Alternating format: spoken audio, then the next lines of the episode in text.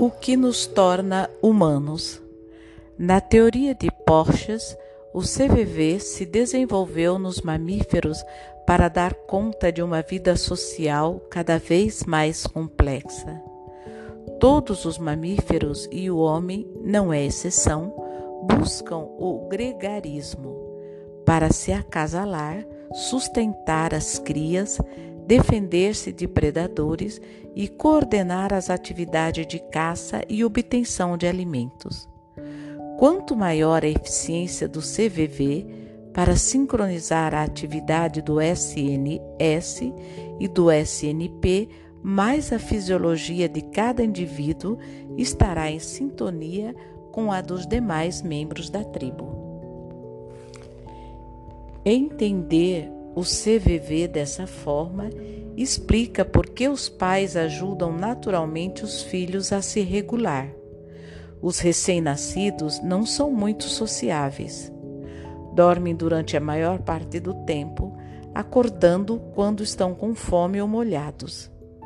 Amamentados, amamentados, podem ficar olhando o entorno por alguns momentos, porém logo adormecem de novo, obedecendo a seus próprios ritmos internos, ou seja, grande parte do começo da vida está à mercê das marés alternantes de seu SNS e seu SNP.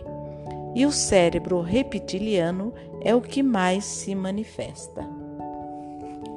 No entanto, com o passar dos dias e à medida que os acarinhamos, sorrimos e brincamos, estimulamos o avanço da sincronia no CVV em desenvolvimento. Essas interações contribuem para pôr os sistemas de alerta emocional dos bebês em sincronia com o ambiente.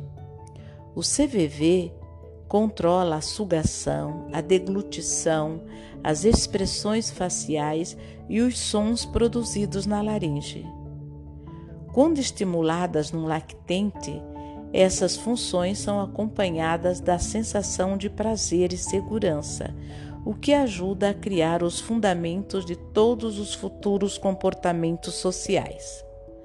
Como meu amigo Ed Tronick me ensinou há muito tempo, o cérebro é um órgão cultural moldado pela experiência. Estar em sintonia com outros membros da espécie por meio do CVV é muito gratificante. O que começa como relação sintonizada de mãe e filho continua com o ritmo de uma boa partida de basquete, a sincronia da dança de um tango e a harmonia do canto coral ou da execução de uma peça de jazz ou de música de câmara atividades que promovem uma profunda sensação de prazer e conexão.